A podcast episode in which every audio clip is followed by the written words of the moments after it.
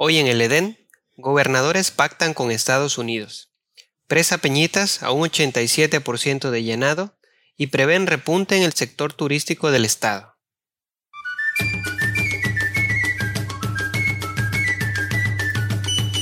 Bienvenido a Portadas de Tabasco, con la primera plana de la noticia y lo más relevante que acontece en el Edén de México.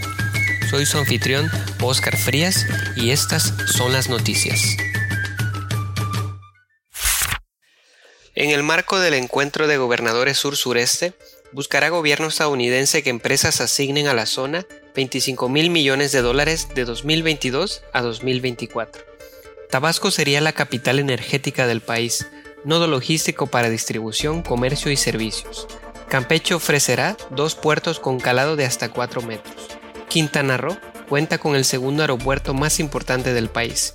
Chiapas, con el 30% del agua dulce de México, es la puerta de entrada más grande del país. Veracruz tiene el puerto con mayor movimiento de productos agrícolas y en Yucatán se cuenta con un bajo nivel de corrupción, alta percepción de seguridad y es el estado más pacífico de México. A la fecha, la presa Peñitas que se ubica en el estado de Chiapas registró un leve incremento al pasar de 85% a 87.42% de su capacidad derivado de los efectos del Frente Frío número 4 en el río Grijalva.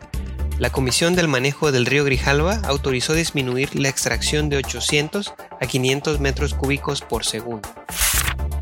José Antonio Nieves, secretario de Turismo, destacó que a dos meses y medio de concluir el año se espera un repunte en el sector turístico, destacando que la apertura de la zona arqueológica de Comalcalco ayudará a que se logren mejores números que en el 2020.